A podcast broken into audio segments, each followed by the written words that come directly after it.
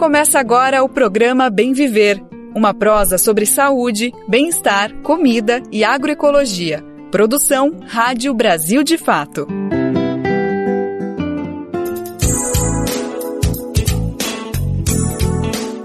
Bora para mais uma então? Começando mais uma semana, hoje é segunda-feira, nela mais uma edição do Bem Viver chegando nessa data mais do que especial. Hoje é dia 20 de novembro de 2023. Por mais que você corra, irmão, na sua guerra vão nem se lixar. Esse é o X da questão, já viu eles chorar pela cor do chá. E os camburão que são, pequenos a rei pra ficar. A pele desce em salajão, bomba relógio prestes a estourar. Da vida de Zumbi dos Palmares, a consciência negra, hoje e sempre, data mais do que especial, vamos repercutir muito o que, que significa esse dia, o que, que a gente precisa falar, o que, que precisa refletir. Obviamente que não é só hoje, todos os dias do ano, mas hoje a gente tem que pesar mais, falar mais a respeito e entender tudo que ela carrega, essa data ancestral. Muito bem, o Bem Ver está começando e tem outros temas que a gente precisa atualizar também sobre meio ambiente, saúde, educação, agroecologia e muito mais. Eu sou sou o Lucas Weber e estou com vocês na próxima uma hora falando sobre todos esses assuntos. Vamos saber em detalhes então o que a gente vai trazer agora no programa que está só começando. Conversamos com o ator e humorista Marcos Zoli, que protagoniza a peça O Avesso da Pele. Média anual de assassinatos de quilombolas entre 2018 e 2022 é quase o dobro dos 10 anos anteriores. Deputada federal Reginete Bispo, do PT do Rio Grande do Sul, explica funcionamento da bancada negra no Congresso. O governo restringe trabalho no comércio nos feriados, afinal, o que, que muda com essa nova regra? INEP prorroga prazo para reaplicação do Enem até hoje. Vamos conhecer a Feira de Saberes e Sabores do Congresso Brasileiro de Agroecologia, que começa hoje. Destacamos também o trabalho intelectual da mãe Stella de Oxóssi, com sua etnografia sobre os terreiros do candomblé. Bom, esses são alguns, mas são vários os destaques do programa de hoje. Bora lá, que o programa está só começando. Antes de falar sobre todas essas notícias, é sempre bom lembrar que o horário do nosso programa é a partir das 11 horas da manhã, isso de segunda a sexta-feira. Você pode conferir o nosso programa pela rádio e também pelas principais plataformas de podcast, no site do Brasil de Fato, na aba rádio ou por meio das rádios parceiras. O Bem Ver é transmitido na Rádio Brasil Atual, 98,9 FM na Grande São Paulo e também pela internet na nossa rádio web no site radiobrasildefato.com.br. E também dá para conferir no seu tempo tempo, no seu jeito, a hora que você quiser. É só buscar o programa nas principais plataformas de podcast, além da rede de rádios parceiras que retransmitem bem viver em todo o país. Inclusive, a lista de rádios que está com a gente está lá disponível no nosso site. E se você quiser entrar nessa listinha, tá mais do que convidado, mais do que convidada, vai em radiobrasildefato.com.br e clique em como ser uma rádio parceira que tem o tutorial, o caminho, o jeito para você entrar junto com a gente nessa missão de botar a voz do bem viver para repercutir por todo o país. Brasil de Fato 20 anos. Apoie e lute. A gente vai falar agora de uma peça que anda circulando pelo Brasil desde março desse ano, isso mesmo, basicamente um ano inteiro em cartaz, isso em grandes teatros pelo país, e tem um grandão, inclusive, que vai receber essa peça no dia 20 de novembro, dia da consciência negra. A gente vai falar sobre isso daqui a pouco, mas antes, vamos falar da peça em si. A gente está trazendo agora o Avesso da Pele, que é uma adaptação do livro lançado em 2020, por Jefferson Tenório, escritor gaúcho, que conquistou o prêmio Jabuti na categoria romance literário, justamente por conta dessa obra. O livro conta sobre um menino, Pedro, que narra, ou talvez rememore a história do pai dele, que foi vítima de violência policial, mais uma vítima de racismo no Brasil. Para o teatro, obviamente que esse enredo teve algumas adaptações, mas se manteve de alguma maneira.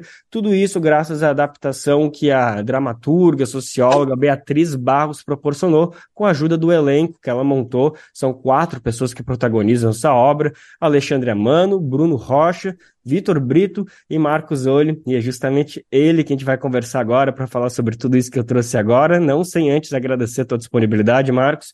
Obrigado pela disponibilidade, vai ser ótimo falar contigo sobre, bom, esse sucesso, acho que já dá para falar sobre sucesso, né?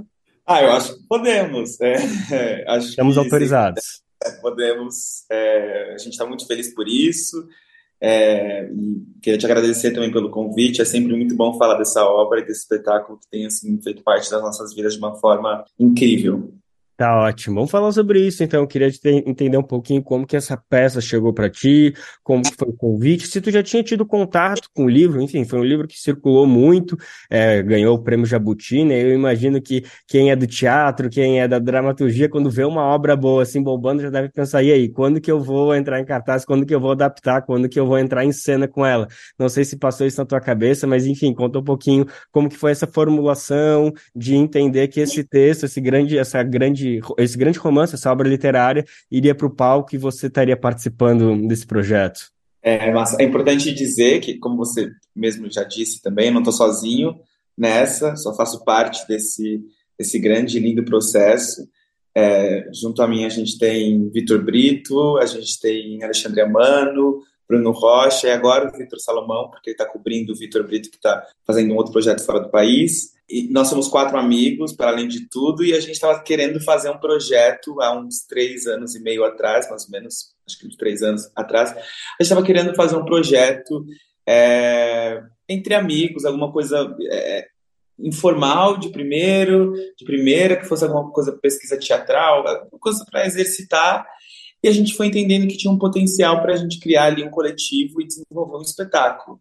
E aí a gente ficou estudando possibilidades e foi aí que o Alexandre trouxe a Beatriz Barros, que hoje é a nossa diretora, para a gente é, para ela trabalhar com a gente. A gente não tinha perspectiva de texto, a gente não sabia o que viria, mas a gente chamou, é, a convidou e a gente entrou numa sala de teatro e a gente contou que a gente queria fazer uma peça, a gente não sabia por onde começar, nem qual tema seria, qual título. A gente queria dançar funk, a gente queria falar sobre coisas é, é, atuais, mas, mas ao mesmo tempo de uma, uma forma que envolvesse humor, de uma forma que fosse mais é, nem tão didática, mas que fosse também é, reflexiva, sabe? E aí a gente, um belo dia, a gente foi jantar na casa do Vitor Brito, e aí é, ele e Bia, se, se eu não me engano, chegaram com, com um livro, assim, coincidentemente, de tipo, vocês precisam ler esse livro, a gente precisa é, é, vocês precisam ver essa dramaturgia, essa dramaturgia não, não tinha virado ainda, desculpa. Vocês precisam ler esse livro, esse texto, e aí a gente fez uma leitura, assim, um jantar, uma coisa bem informal, e a gente ficou, cara, é isso, é esse texto, é esse texto. E aí, prontamente, assim, o Vitor já entrou em contato com o Jefferson, é, que foi, assim, super querida, super importante a gente enaltecer o trabalho dele também, e, e quanto ele foi, quanto ele foi generoso para esse, durante esse processo, sem ele seria tudo mais difícil, tudo muito mais complicado, e ele prontamente assim foi super aberto, isso foi incrível, é, contou muito, e, e é isso, a gente conversou com ele, Vitor conversou com ele, ele falou, não, vamos super, a gente começou a marcar reuniões e encontros pontuais pelo Zoom, que já tinha esperado a pandemia, e aí, menino, quando foi ver, a gente falou, cara, é isso, vamos começar a ensaiar, vamos levantar. E aí, Vitor e Bia, é, a gente começou, é um processo colaborativo, avesso, mas a dramaturgia, adaptação dramatúrgica foi feita por Vitor Brito e, e, a Beatriz Barros, que é a nossa diretora. E aí foi isso, a gente começou, é, a gente, a, esse processo durou três anos, importante dizer isso, porque a gente começou antes da pandemia, e teve um intervalo aí, um gap, de que eu fui morar fora para fazer um espetáculo, voltei, e os meninos já estavam ensaiando aqui, aí a gente retomou, e a gente não esperava que tivesse toda essa repercussão quando a gente começou, quando a gente estreou o espetáculo, justamente porque a gente começou a ensaiar numa, na sala da casa do Alê, sem perspectiva nenhuma, sem grana nenhuma, sem patrocínio nenhum, mas deu certo, assim, está dando certo. É, está dando, né? Porque tem bastante coisa para acontecer ainda. Eu imagino que vocês estão em turnê. Já quero saber se tem datas para o ano que vem, inclusive, já que tem coisa marcada até o final do oceano.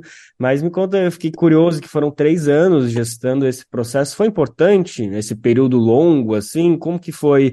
É, teve algum momento que vocês até pensaram, gente, talvez não vá dar certo dessa, talvez a gente tenha que pensar em outra maneira. Conta um pouquinho sobre esse processo, quanto ele ajudou, quanto ele intimidou. Nossa, é, particularmente falando, assim, é, me intimidou muito, principalmente como eu tinha, eu estava morando fora esse tempo, trabalhando em outro projeto, aí quando eu voltei, eu falei, cara, eu não sei se é isso ainda que eu quero, sabe? É tipo um relacionamento, você dá uma pausa, dá uma pausa assim, né? Você, você vai e quando você volta parece que você sente que tem coisa diferente, você se sente meio deslocado. E aí eu me senti assim, assim.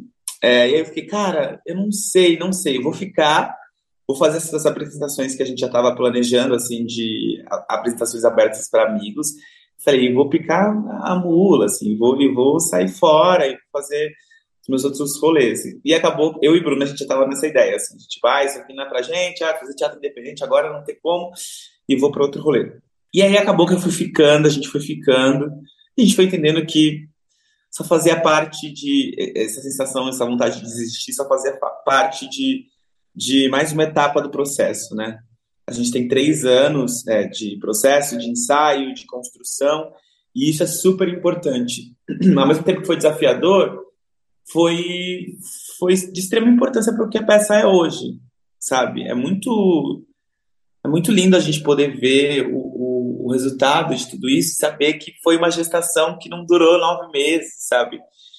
Que do, geralmente um processo de, depende muito da produção, né? Mas quando se tem dinheiro é levantado muito rápido. Quando não se tem, demora muito mais. E quando não se tem nenhuma perspectiva, para além de não se ter dinheiro, aí é piorou, sabe? Porque nem a dramaturgia a gente tinha pronta. Mas, ao mesmo tempo, esse processo foi, foi super importante, porque é isso, a gente conseguiu mastigar, a gente conseguiu entender, a gente conseguiu digerir, entender o que funcionava e o que não funcionava. Então foram assim três anos super importantes para a gente ter o que a gente tem hoje, que é esse espetáculo, sabe? Ótimo, massa.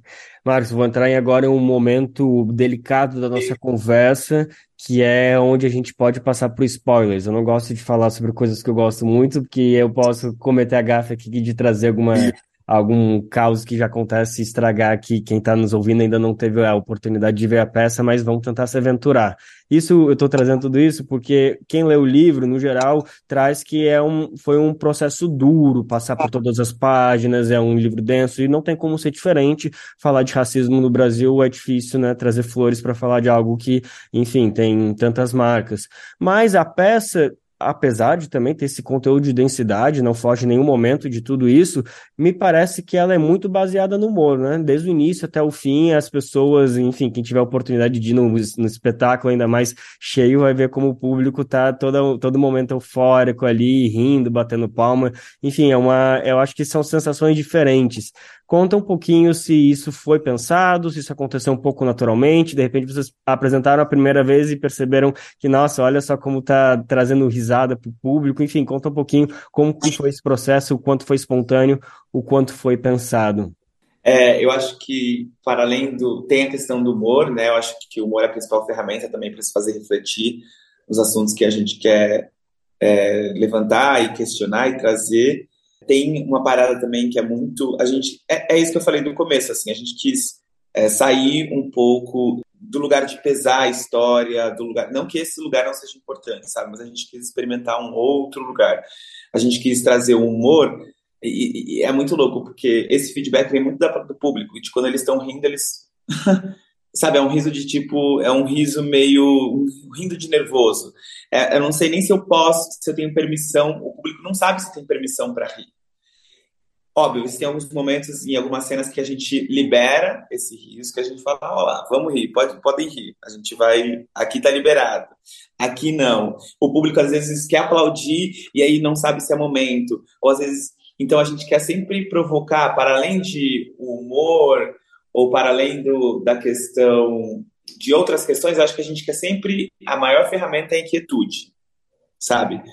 E aí isso gera no humor, isso gera na performance, isso gera no funk, por exemplo, uma coisa que a plateia não espera. Então, desde o começo, a gente já tem uma. uma a gente já traz o público para esse lugar. Beatriz falou que um amigo comentou com ela que ele acha que a peça é fancada. Sabe? Ele criou uma expressão de que a peça. Não sei se foi ela que trouxe isso. Mas, enfim, parafraseando alguém que disse, é, é que acho que a peça é flancada, porque tem esse ritmo, tem esse ritmo do humor, tem esse ritmo no corpo, tem um ritmo na performance e tem um ritmo na palavra.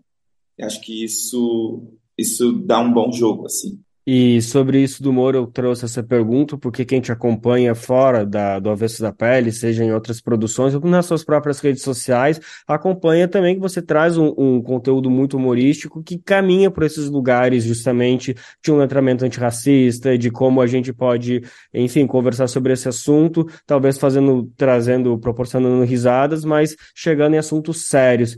Isso é uma coisa que te atravessa mesmo? Desde quando que você aplica, digamos, essa técnica assim de ensinamento? Ou quanto que é algo espontâneo? Enfim, é, o que que, se a gente ligasse para o atendente de telemarketing agora, como que ela é, orientaria essa pessoa que está precisando tirar essas dúvidas? Eu acho que é sempre é, a, questão do óbvio precisa ser dito, sabe? É, infelizmente. É, eu comecei esse, a criar esses conteúdos no processo da pandemia, que eu estava desempregado, não tinha nenhuma perspectiva de vida, de vida assim profissional, é, de vida também, né, porque é pandemia, mas a gente não tinha nenhuma perspectiva profissional e eu comecei a escrever esses conteúdos é, de uma forma totalmente informal, assim. É, e é, é isso, quanto mais a gente se questiona, ou quanto mais a gente aprende, menos a gente sabe, sabe? A gente entende que menos a gente sabe porque ficava, eu, eu fui dividindo o que eu estava aprendendo, desde letramento racial até questões políticas. Não é que eu já sabia e queria educar a população, ou ensinar, enfim. Eu queria compartilhar o que eu estava aprendendo até hoje. Tem muita coisa que eu não sei. E tudo que eu estou aprendendo ainda, eu compartilho disso. É... E eu acho que o humor, e durante o processo da pandemia, foi, foi muito esse lugar. Tipo, eu me descobri humorista, me descobri comediante, me descobri roteirista e entendi que eu poderia levar é, o conhecimento e dividir a minha arte através disso. E a internet foi a principal ferramenta. É, e o atendente de telemarketing é, é, muito nesse lugar de humanizar. Eu criei, pensei em criar personagens, mas que fossem humanizados, assim, que as pessoas pudessem se identificar com eles. E o humor, acho que tem muito isso. As pessoas riem da própria desgraça, ou as pessoas riem do que acham graça, porque se identificam com o que elas estão é, que elas estão passando, sabe? Se eu imito uma mãe, por exemplo, ah, uma mãe que toda hora fala pro filho, ah, vocês só vão me dar valor quando eu for embora, quando eu morrer, eu quero ver, não sei o quê. E as pessoas, quando estão comentando, eu tenho certeza que elas estão rindo ou enviando para a mãe de tipo, cara, é isso, é, é, é, tipo assim, é exatamente minha mãe. E aí eu acho que um, o, o, humor tem isso, tem esse lugar de identificação, tem esse lugar do reconhecimento, tem esse lugar da reflexão, e eu usei disso para seguir criar esses conteúdos, assim. Tá ótimo. Marcos, agora para fechar nossa conversa, eu queria te ouvir um pouquinho sobre esse grande momento que vai acontecer, que eu falei lá no início da nossa conversa e trago agora, que no dia 20 de novembro, dia da Consciência Negra, vocês vão estar simplesmente no Teatro Municipal de São Paulo, com certeza com uma apresentação lotada, nem adianta aqui divulgar, porque eu tenho certeza que os ingressos já vão estar lotados. Quando esse... Ah, mas sempre vale a pena. Sempre vale a pena. Com certeza. Não, é isso. Mas, enfim, indo direto ao assunto, eu queria entender um pouquinho de como que isso aconteceu, se foi uma ideia de vocês, se foi um convite, e aí depois dessa explicação quero entender também a importância, né? né? Qual que é o peso disso? Como que você, se vai ser uma apresentação diferente ou não é para tanto? A gente tem que entender que não é uma apresentação diferente simplesmente porque é um lugar que é legitimado, especialmente aí por uma branquitude que passou, né, a semana de 22, enfim, o quanto que a gente tem que vangloriar isso ou na verdade tratar com naturalidade. Enfim, várias questões, mas vamos com calma que a gente vai falar sobre tudo isso.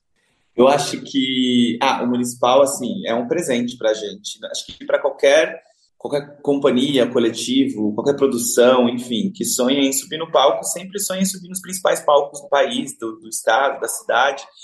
E é, o municipal não é diferente, né? É um teatro histórico que carrega uma história maravilhosa e, e é o nosso primeiro trabalho como coletivo, é a nossa primeira peça. A gente está ocupando esse espaço é de um presente enorme. É nosso, eu, eu falo, a gente sempre fala que é o nosso Detal e o nosso Rock in Rio que é esse momento que a gente tem para vivenciar, enfim, é, e colher esses frutos. É sempre os lugares que a gente está ocupando, as, as peças, que, os lugares que a gente está apresentando esse espetáculo, é sempre muito especial, assim, porque é sempre especial para a cidade, no sentido de é um teatro que é importante para a cidade, seja, lá, se a gente vai em Rio Preto, Ribeirão Preto, ou Sorocaba, ou Rio de Janeiro, são teatros que carregam uma história, e para a gente é sempre um presente.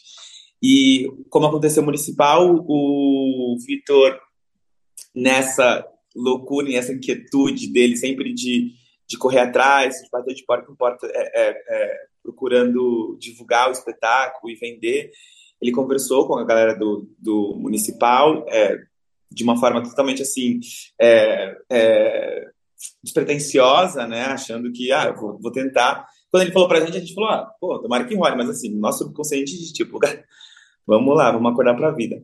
Mas aí é, a gente começou a desenvolver uma conversa, a equipe do municipal foi assistir a peça, o espetáculo, e eles se interessaram muito. Aí a gente, entre idas e vindas de negociações, é, por questões de logística, por questões de programações, não seria possível. E aí a gente também teve uma participação é, é, do Jefferson nesse, nessa, nessa negociação, que foi super importante. É, enfim, assim como todas as, as intervenções que ele faz para ajudar a gente, assim, é super importante, a gente é super grato a ele o tempo todo.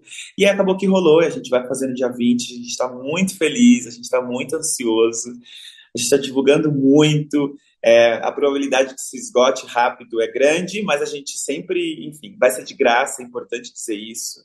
É, a gente quer democratizar o máximo possível esse espetáculo, a gente quer tornar ele acessível para que todas as pessoas tenham acesso a essa dramaturgia, a esse texto também né? Não só a dramaturgia do, da Bia e do Vitor, mas é esse livro que é o Avesso da Pele, que é uma obra, enfim, surreal. Tá ótimo, então, Marcos, obrigado mais uma vez pela disponibilidade, por compartilhar tudo isso com a gente. Foi muito bom te ouvir. Eu acho que quem não teve ainda a oportunidade está mais do que convencido agora, deve estar com uma coleção de motivos para ir ver a peça, ler o livro, enfim, mergulhe nessa obra, seja no texto ou seja na dramaturgia, que é uma volta, é uma viagem sem volta, tá? Então, muito obrigado mais uma vez, viu? Obrigado a você, querido. Obrigado pelo convite. E um beijo. Ah, posso deixar aqui a nossa página, arroba o avesso da pele.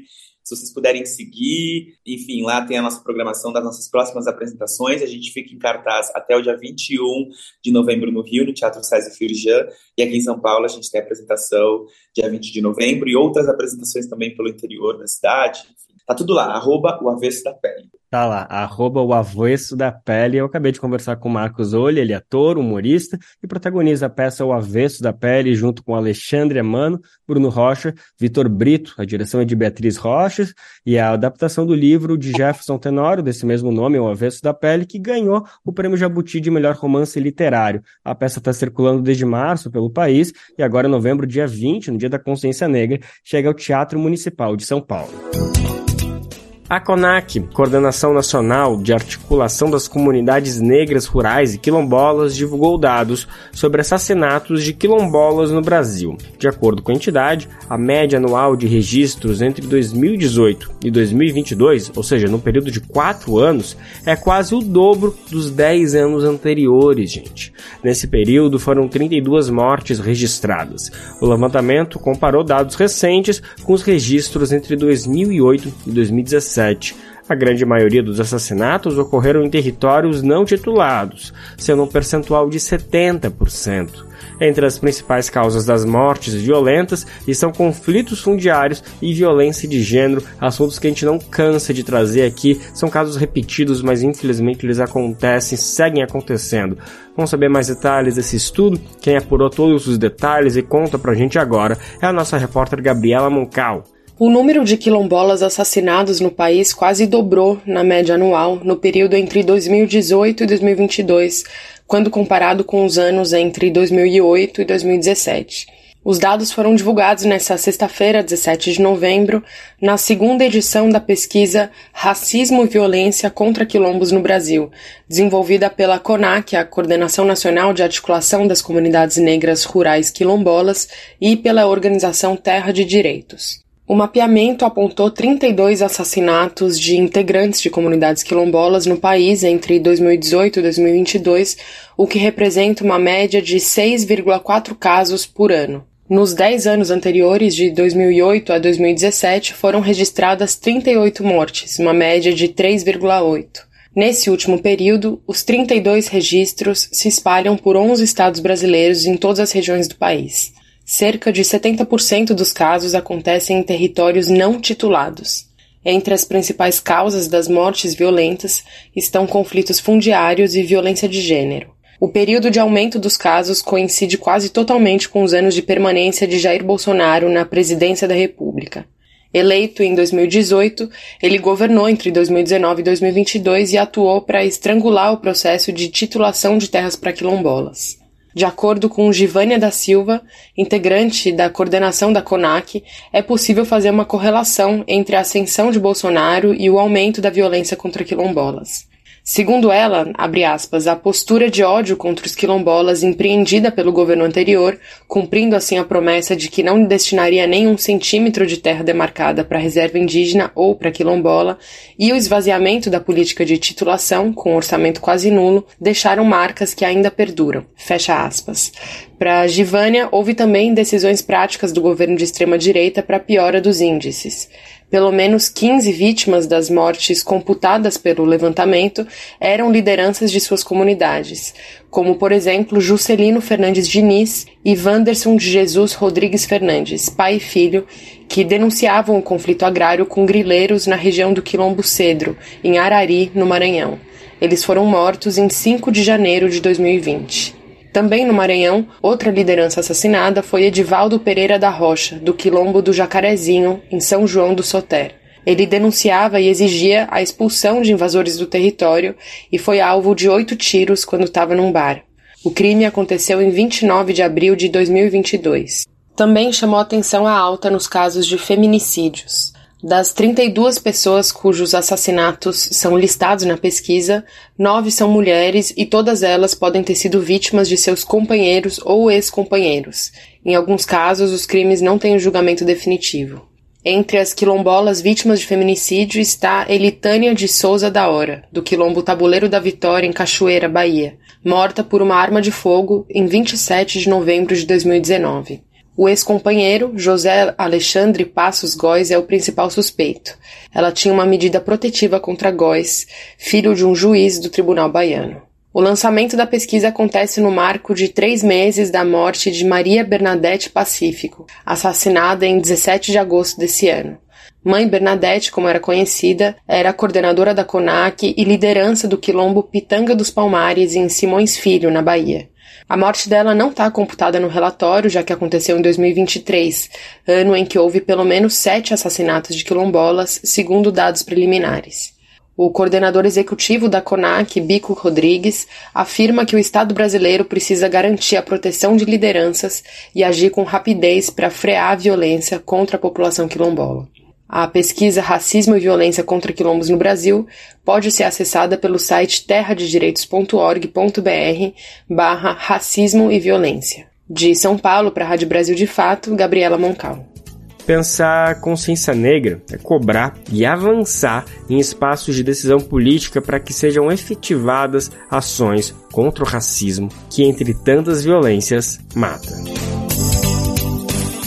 A gente volta a falar agora sobre a criação da bancada negra no Congresso Nacional. Para quem não lembra, neste mês a gente conversou com a deputada federal Benedita da Silva do PT justamente sobre esse feito inédito na história da democracia brasileira. Mas o assunto merece ainda mais destaque e é isso que a gente vai fazer agora mesmo. A proposta de criação da bancada é de autoria da deputada Talíria Petrone do PSOL do Rio e do deputado Damião Feliciano do União da Paraíba.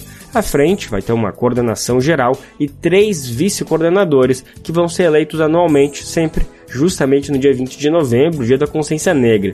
Os representantes da bancada vão ter direito a usar a palavra nos períodos destinados às comunicações às lideranças no plenário da Câmara, isso todas as semanas. E para a gente dar continuidade nessa conversa sobre como vai ser o funcionamento da bancada, a gente vai escutar agora a deputada federal Reginete Bispo, do PT do Rio Grande do Sul. Ela conversou com Luana Iberi durante a edição mais recente do Programa Central do Brasil. A gente vai conferir agora o papo das duas. Nós estamos em pleno mês de novembro, o mês da consciência negra, né? é, onde celebramos no 20 de novembro Zumbi dos Palmares, Zumbi dos Palmares e Dandara, que foram, são líderes nacionais, hoje considerados zumbi herói nacional, que lutou uh, através da luta quilombola, no quilombo de Palmares, lutou contra a escravidão. E nós, uh, a bancada negra, parlamentares negros da Câmara Federal, é, iniciamos o mês de novembro com um conjunto de ações. O primeiro delas, e para mim o mais importante, foi a criação, a constituição da bancada negra, que é uma bancada que agrega parlamentares negros e que é, passam, é, passa a compor a instituição Câmara dos Deputados, passa a compor a formalização, a, a formalidade da Câmara, ou seja, nós constituímos, constituímos a bancada, ela está dentro da estrutura, uh, nós vamos eleger um líder da bancada, um coordenador e mais uh, três vice-coordenadores, né? O que, que o líder da bancada negra faz? Ele vai sentar no colégio de líderes da Câmara dos Deputados, vai ter o mesmo direito que os líderes das demais bancadas partidárias e da bancada feminina para usar a palavra no plenário durante cinco minutos. Mas mais importante que isso é a, nós podermos estabelecer uma agenda de projetos uh, que trate da luta antirracista, que trate da igualdade racial no nosso país. Nós temos projetos que tramitam na Câmara Federal há anos e que não andam, que estão parados. Tá? Então, a bancada negra terá esse papel também, fundamentalmente, de ver as pautas que interessam na promoção da igualdade racial, as pautas que interessam a população negra e, sobretudo, que interessa a democracia uh, brasileira e colocá-las em pauta, priorizá-las na pauta da Câmara Federal. Esse é o grande papel da bancada negra. Mas, Bia, para mim, o, o, a criação da bancada negra é um fato histórico. Veja bem, quase 200 anos de república e pela primeira vez nós vamos ter uma bancada constituída por pessoas negras e reconhecida dentro da Câmara da Câmara Federal. Isso representa um avanço enorme na democracia brasileira, uma vez que nós negros e negras somos uh, eh, 60% da população brasileira e os nossos espaços de representação são tão reduzidos. Então, quando a, a Câmara Federal sinaliza, né, acolhe a demanda dos parlamentares negros e constitui essa bancada, uh, uh, oficializar essa bancada dentro da estrutura legislativa é um avanço enorme, é um avanço histórico na luta antirracista no nosso, no nosso país. O papo agora é sobre regras trabalhistas. Bom, o Ministério do Trabalho e Emprego publicou nesse mês de novembro uma portaria que restringe o trabalho no comércio, isso nos dias de feriado. Com a medida, muita gente ficou com uma dúvida, né? Afinal, o que, que muda com essa nova regra? A gente já adianta que o expediente em datas festivas, em feriados, para certas categorias só será liberado após um acordo entre trabalhadores e patrões, não um acordo individual entre a pessoa e o empregado, o empregador no caso, né? Mas sim entre trabalhadores e o patrão. Vamos entender melhor detalhes? Quem vai trazer para a gente é Jaqueline Deister. O Ministério do Trabalho e Emprego publicou na última terça-feira, dia 14 de novembro, uma portaria revendo as regras para o trabalho no comércio durante feriados. Com a nova norma, o expediente em datas festivas só será possível caso trabalhadores e patrões cheguem a um acordo em negociações coletivas, prevendo inclusive pagamentos ou compensações extras pelo dia trabalhado fora dos dias úteis. Ricardo Patá, presidente da UGT Brasil, União Geral dos Trabalhadores e do Sindicato dos Comerciários de São Paulo, maior da categoria, estima representar hoje cerca de 5 milhões de trabalhadores do comércio comércio. Segundo Patá, a portaria não proíbe o trabalho em feriados. Disse, inclusive, que os comerciários querem trabalhar em datas festivas, mas desde que isso seja acordado e com a previsão de uma compensação justa. Essa portaria restabelece o equilíbrio na negociação entre empresários e trabalhadores, porque até a portaria anterior os empresários poderiam trabalhar domingo, feriado, e, e basicamente não tinha necessidade de uma negociação coletiva. No caso específico do feriado, a nossa compreensão é que para abrir tem que ter acordo ou convenção. Sem acordo ou sem convenção, não se pode abrir no feriado. E, logicamente, que nós vamos negociar, mas para que se abra no feriado, mas com condições favoráveis para o trabalhador. Daniele Oliveira Slivinski, advogada trabalhista, explicou que a nova portaria do Ministério, assinada pelo ministro Luiz Marinho do PT, na verdade alterou uma outra de 2021, assinada por Onyx Lorenzoni, do PL. A portaria original listou uma série de categorias que tinham autorização permanente para o trabalho aos feriados. A nova portaria tirou dessa lista 12 categorias, incluindo comércio varejista em geral e comércio de produtos farmacêuticos farmacêuticos. Segundo Slivinski, a partir de agora, trabalhadores dessa categoria só podem ser convocados para o trabalho se isso estiver previsto em suas convenções coletivas. Slivinski acrescentou que a norma não afeta o trabalho aos domingos, que hoje é permitido desde que previsto na jornada semanal. A nova portaria provocou reações positivas entre as federações e confederações nacionais, que representam os trabalhadores do comércio, que consideram uma vitória expressiva para a classe trabalhadora. Ricardo Patá, da UGT Brasil, ressalta que a medida vai beneficiar a todos, trabalhadores, patrões e consumidores, e que não se quer fechar comércio, mas sim buscar um equilíbrio.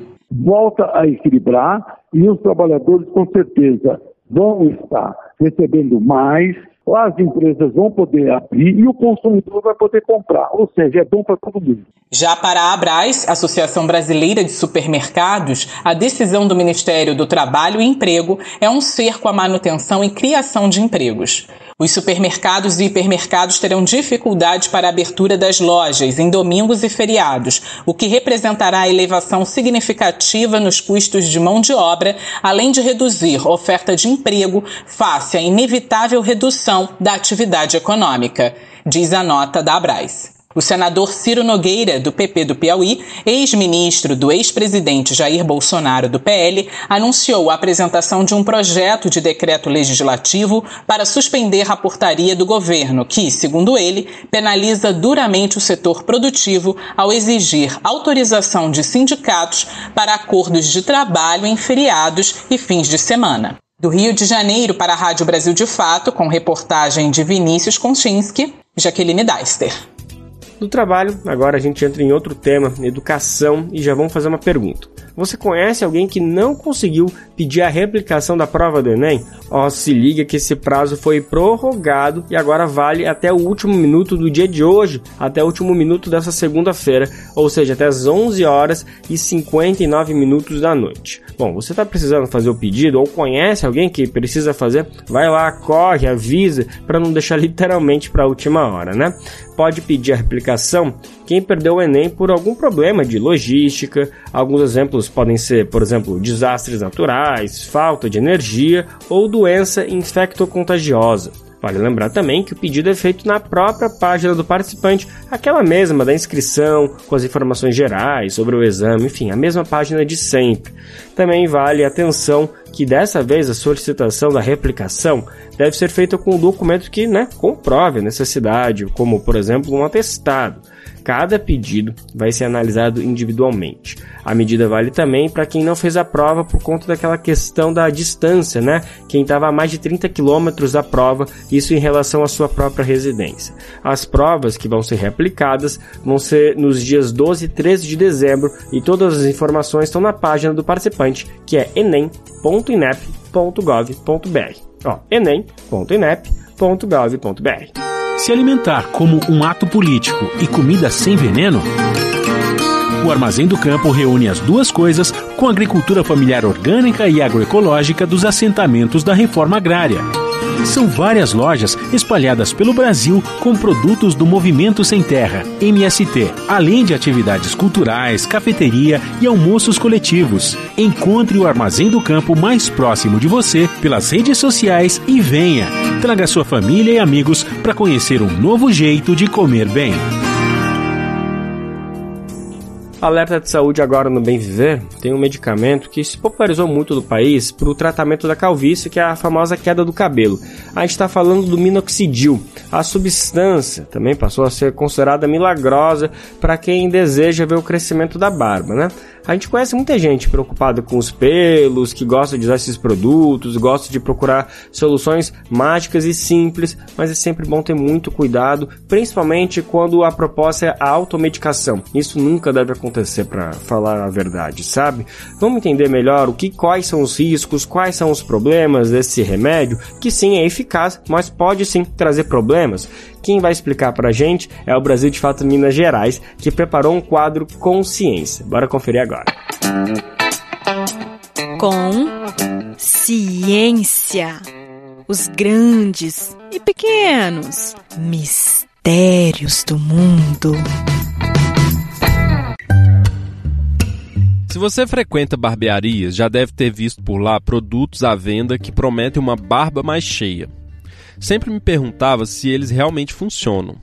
Assim, fui procurar saber o que as pesquisas científicas dizem a respeito. A substância mais utilizada para esse fim é o minoxidil. Ele está presente em loções, shampoos e comprimidos de uso oral que prometem aumentar o crescimento da barba e corrigir falhas. Ele também é vendido como promessa de cura para calvície, ao barrar a queda dos fios. O minoxidil era usado originalmente no tratamento de pressão alta, nos anos 1970. Pessoas que tomavam esse medicamento relataram um aumento no crescimento de pelos, principalmente na face e em mulheres. Assim, esse efeito inesperado da substância passou a ser estudado. Diversas pesquisas de lá para cá confirmaram a eficácia do minoxidil. De fato, a substância apresenta um efeito positivo sobre os pelos. O mecanismo por trás disso ainda não é completamente entendido. Mas ao que tudo indica, a substância induz um aumento no calibre e no número dos vasos sanguíneos próximos à raiz dos pelos. E isso faz com que eles cresçam e durem mais tempo. Portanto, o uso do minoxidil para aumentar o crescimento de pelos na barba é eficaz. Há um aumento considerável no número de pelos e um leve espessamento deles. Sobre contribuir no combate à calvície, as pesquisas também apontam resultados satisfatórios. O uso tópico na forma de loção e o uso por via oral contribuíram para diminuir a queda de cabelo e aumentar o crescimento de novos fios. O tratamento com a substância demora alguns meses para surtir efeito e não apresenta efeitos colaterais graves. A má notícia é que o efeito só dura enquanto a substância é utilizada, ou seja, ao interromper o tratamento, tanto a barba quanto o cabelo voltarão a ser como eram antes. E o minoxidil também não é capaz de fazer pelos crescerem em áreas onde antes não estavam presentes, o que limita os resultados para algumas pessoas. Isso representa uma cura para a calvície? Infelizmente não ela é uma condição genética que afeta mais comumente os homens devido aos maiores níveis de testosterona. O que a substância consegue fazer é retardar e atenuar os efeitos dela, da calvície. Eu sou Renan Santos, professor de biologia da rede estadual e colunista do Brasil de Fato. Um abraço e até a próxima. Reforçando mais uma vez, nunca, mas nunca se automedique. Em alguns casos a gente até entende que acontece uma dorzinha de cabeça, de garganta, mas questões mais complexas, como por exemplo essa da queda do cabelo, não, gente. Não é o momento de resolver tudo sozinho. Procure um especialista, uma pessoa de confiança que vai poder dar o caminho certo para você seguir nesse tratamento. O assunto agora é comida boa, saudável e agroecológica. Começa hoje a 12 edição do CBA, o Congresso Brasileiro de Agroecologia, lá na cidade do Rio. As atividades seguem até a próxima quinta-feira, dia 23. Cerca de 5 mil pessoas devem participar deste, que é considerado o maior evento agroecológico da América Latina, gente. Além da tradicional apresentação de trabalhos e experiências, o CBA deste ano vai contar com uma programação paralela. Por exemplo, um festival de arte e cultura e outro de cinema, tudo isso faz parte do congresso. Outra atividade prevista é a Feira Nacional Saberes e Sabores da Agroecologia e Economia Solidária. A feira é gratuita, vai acontecer no arborizado Passeio Público na Rua do Passeio, isso no centro do Rio, isso tudo a partir de amanhã. O funcionamento é até quinta-feira, dia 23, e a feira vai estar aberta das 8 da manhã até as 6 da tarde. São cerca de 300 agricultores agricultoras, povos indígenas, quilombolas e outros povos e comunidades tradicionais. Mariana Portilho, da organização da feira, falou com a gente e ela explica um pouquinho mais sobre todo esse evento. Oiê, meu nome é Mari e hoje eu vim fazer um anúncio que é a aproximação, né? Tá chegando o 12º Congresso Brasileiro de Agroecologia, nosso CBA, que está é, tá na boca do povo. E nesse CBA a gente vai ter a feira Sabores e Saberes da Agroecologia e Economia Solidária. A Mariana também falou quem vai compartilhar esses alimentos agroecológicos com as pessoas. Então, a Feira Nacional, né, Saberes e Sabores da Agroecologia e Economia Solidária, ela vai trazer cerca de 300 agricultoras e agricultores e comunidades tradicionais de todo o Brasil, bem aqui para o centro do Rio. Vão participar agricultoras, agricultores, povos indígenas, quilombolas, é, pessoas de comunidades tradicionais, e com produção especial, a gente faz um destaque que vai ter muitos agricultores e produtores do estado do Rio de Janeiro é, presente na, na feira. E por que, que as pessoas têm que participar da feira? Conta pra gente, Mariana. Vai ser uma feira livre de entrada franca, é, onde vai ser possível cheirar, provar, comprar vários produtos, é, artesanatos, tudo agroecológico e que representam a identidade da agricultura urbana e da agricultura familiar é, agroecológica no Brasil. Para fazer a viabilização dessa feira tão importante é, e pensar numa construção metodológica né, para a organização da feira, a gente conta com uma rede é, de pessoas e grupos e articulações, instituições muito grande, muito potente. Então, a gente consegue destacar a participação do Ministério do Desenvolvimento Agrário, o MDA, é, o Instituto Nacional de Colonização e Reforma Agrária, o INCRA, a gente também tem a participação e apoio da Articulação Nacional de Agroecologia, a ANA, e da Associação Brasileira de Agroecologia, a ABA. Além, é claro, de todas as redes de agroecologia de diferentes estados do Brasil, que também estão contribuindo para a organização dessa feira. Essa articulação em rede né, de grupos, associações, dos movimentos sociais, é, contribuiu muito para a gente receber as indicações dos feirantes e das feirantes e que possibilitou uma conexão muito potente é, entre os diversos territórios, né? E a partir disso a gente consegue garantir a presença e uma representação de uma diversidade agroecológica presente que vai estar presente é, na feira durante o CBA. Eu soube que vamos ter também várias estruturas na feira. A Mariana vai explicar melhor para a gente como tudo isso vai funcionar. A gente acredita que a feira ela tem um potencial de proporcionar uma integração de troca de saberes, troca de experiências com, da, dos feirantes, né, com a sociedade, com o público em geral. A feira ela vai ser um ponto de encontro é, entre as agricultoras, os agricultores, povos e comunidades tradicionais, né, e os consumidores, porque ali vão estar tá feito, vão tá, vai estar tá sendo feita a comercialização de alimentos sem veneno, né, de alimentos populares, da agroecologia, da economia solidária. A gente vai ter a presença de arte, da cultura, é, e dos movimentos sociais que vão estar ali ocupando aquele espaço também. Eu queria aproveitar e fazer um destaque que ali no passeio público, é, para além de acolher e receber a feira, a gente também vai ter várias outras atividades que vão estar instaladas ali é, junto à feira, né? Então a gente vai ter a tenda dos povos indígenas, a comedoria, que é uma praça de alimentação, a gente vai ter também acontecendo o Festival de Arte e Cultura da Agroecologia, que é o FACA. A gente vai ter presente ali no, no passeio público também os barracões de saberes. É, então, vai ter muita atividade rolando, tudo de graça, aberto ao público, é, junto à Feira da Agrobiodiversidade, que também vai estar rolando. Ah, mas vale explicar um pouquinho mais sobre essa tenda indígena, né, Mariana? A tenda dos povos indígenas, ela vai servir como um ponto de acolhida aos parentes indígenas que vão estar presentes no 12º CBA. E ali vão acontecer encontros e reencontros, né? Por meio de plenárias, rodas de conversa, vão ter cursos envolvendo os indígenas do Brasil e do estado do Rio de Janeiro. A gente agradece demais a participação de Mariana Portilho e destaca que aqui no Bem Viver a gente vai acompanhar dia a dia a realização do 12º CBA, o Congresso Brasileiro de Agroecologia. Pode ficar com a gente que vai ter muita informação bacana diretamente da feira. A nossa reportagem já se deslocou para lá e vai trazer informações fresquinhas sobre tudo que está acontecendo lá no CBA. Bora falar agora sobre uma intelectual muito importante para a divulgação do candomblé. É a mãe Stella de Oxóssi, que escreveu livros e artigos que ajudaram no conhecimento sobre o tema. Em 1999, ela conseguiu o tombamento do terreiro Ile Axé Opô Afonjá. Depois, em 2013, ela foi eleita por unanimidade para a Academia de Letras da Bahia.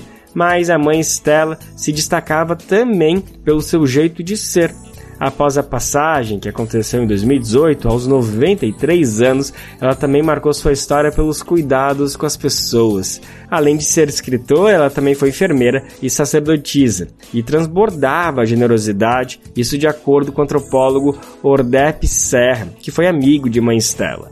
Ele conversou sobre o assunto com a repórter Vânia Dias do Brasil de Fato e a gente confere agora. Maria Estela de Azevedo Santos, mais conhecida como Mãe Estela de Oxóssi, foi a quinta Ialorixá do Ileaxel Poafonjá, em Salvador, considerada uma das maiores Ialorixás do Brasil.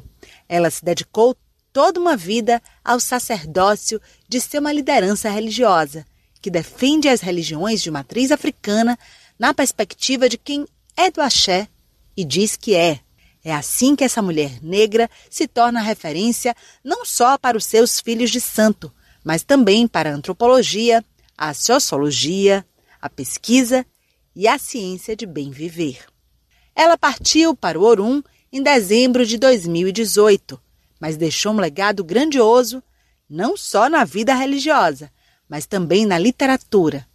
Imortal da Academia Baiana de Letras, a Odé Caiodé, que em Yorubá significa o caçador traz alegria, era o Orussó, nome sagrado de Mãe Estela de Oxóssi, escolhido durante a sua cerimônia de iniciação, aos 13 anos, pelas mãos de Mãe Senhora. Mulher negra e visionária, Mãe Estela dá nome e sobrenome aos seus pensamentos em livros que foram escritos e publicados por ela, deixando grandes contribuições para a literatura brasileira. Talvez pouca gente saiba, mas ela era também enfermeira profissão a qual se dedicou por cerca de 30 anos. Ordep Serra, professor emérito da UFBA e antropólogo responsável pelos laudos para tombamento de vários terreiros de Salvador, resgata a relevância do Opoafonjá para os candomblés do Brasil.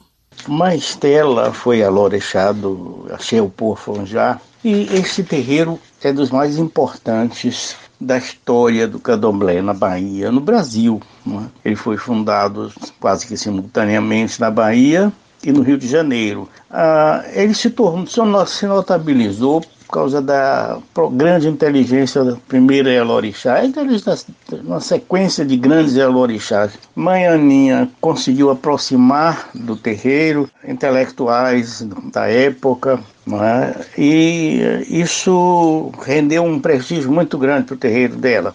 E em seguida isso continuou, não é? Mãe Senhora, então, fez uma verdadeira constelação de nomes importantes em torno do terreiro, como Jorge Amado, por exemplo, Caribé né? e outros artistas e intelectuais e escritores da, da Bahia. O antropólogo defende que o afonjá também proliferou muito, gerou muitos filhos e filhas de santo, inclusive Ialorixás e babalorixás de outros terreiros. É um terreiro até hoje que é uma referência.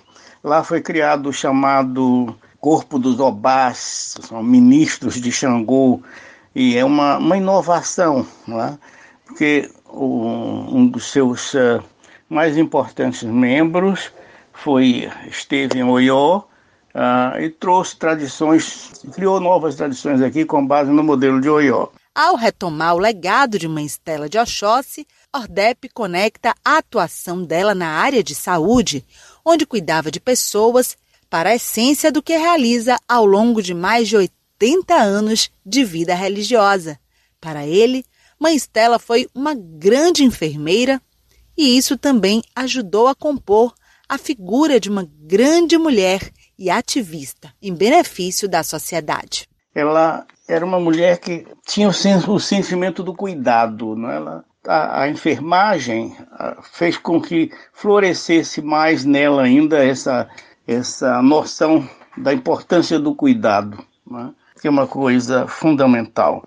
Isso marcou muito uma Estela, a figura de uma Estela. Fui amigo dela e sentia nela esse sentimento, essa generosidade, essa consciência muito forte da importância do cuidado. É?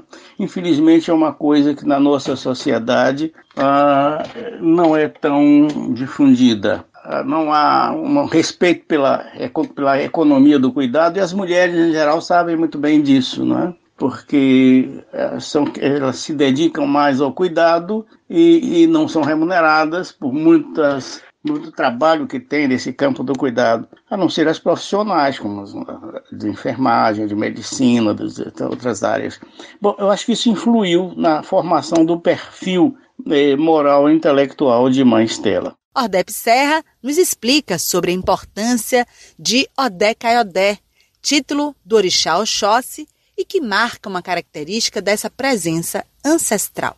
Ele, ele é o, aquele que provê, é o grande provedor, não é? ele é um caçador, ele traz o alimento. Então a gente associa sempre Oxóssi com fartura, é? com a vitória sobre a fome, que é uma coisa tão importante para o povo pobre negro da, da Bahia, do Brasil, não é? Então, ele, essa marca, superar a, as limitações da fome, da pobreza, é, é uma característica da generosidade desse orixá e por isso ele traz alegria. Acho que é uma ótima descrição também da figura de Mãe Estela, que era uma mulher extraordinariamente generosa é? e atenciosa. Admirador da escrita e da literatura publicada de Mãe Estela, Ordep acredita que ela fez uma das melhores etnografias do candomblé, com foco no terreiro do Ilê Axé Opoafonjá. Ficou uma marca importante a que os etnógrafos se dedicam ao estudo das religiões de matriz africana tem que se reportar sempre. Eu é, gosto muito de um livro dela chamado Meu Tempo é Agora. Eu gosto de todos, na verdade. gosto do estilo de Stella, do jeito como ela escrevia, ao mesmo tempo é claro, é, é, direto e profundo. Ordep comenta que recentemente foi instalado na Academia de Letras da Bahia o retrato de Mãe Stella feito pelo fotógrafo Mário Cravo para reafirmar o orgulho da grande escritora Mãe Estela de Azevedo. Ela foi uma das é, primeiras grandes intelectuais negras, ao mesmo tempo sacerdotisa, escritora, não é? E uh, que marcaram a Bahia de uma maneira muito forte, marcaram o Brasil ela tinha o carisma, o carisma advindo de sua vocação religiosa, também de sua generosidade, como era o caso de Mãe Menininha, mas ela juntava com isso a, a sua força intelectual. Eu dialoguei muitas vezes com ela, eh, estive com ela em diversas ocasiões, vi seu interesse pela, pela luta contra a intolerância, né, contra o racismo. Ela foi uma antirracista, ela foi uma mulher também que tinha preocupação de, de, de diálogo ecumênico. Isso me impressionou muito. De Salvador, da Rádio Brasil de Fato, Vânia Dias.